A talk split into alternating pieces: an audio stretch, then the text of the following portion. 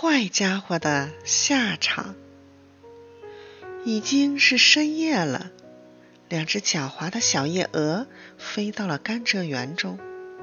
它们落到甘蔗的顶梢上，贪婪地偷吃着甘蔗汁，嘴里还说着：“呀，这次可以吃个够了。”正当他们吃得津津有味的时候，蝙蝠大叔来了。他白天睡大觉。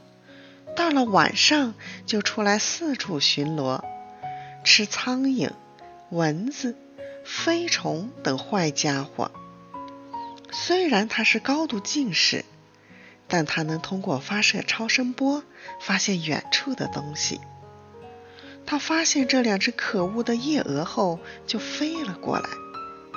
小夜蛾弟弟发现有东西向他们扑来，吓得直发抖。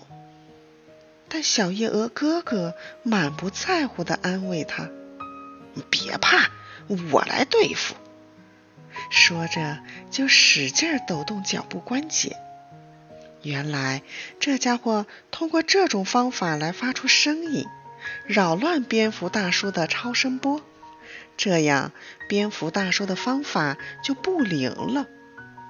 蝙蝠大叔一下子失去了目标。没有办法，只好飞走了。得意洋洋的小夜蛾吃饱了，它们刚飞出甘蔗园没有多远，草丛中的青蛙伯伯就把长舌一伸，将它们俩一起卷进了肚子里。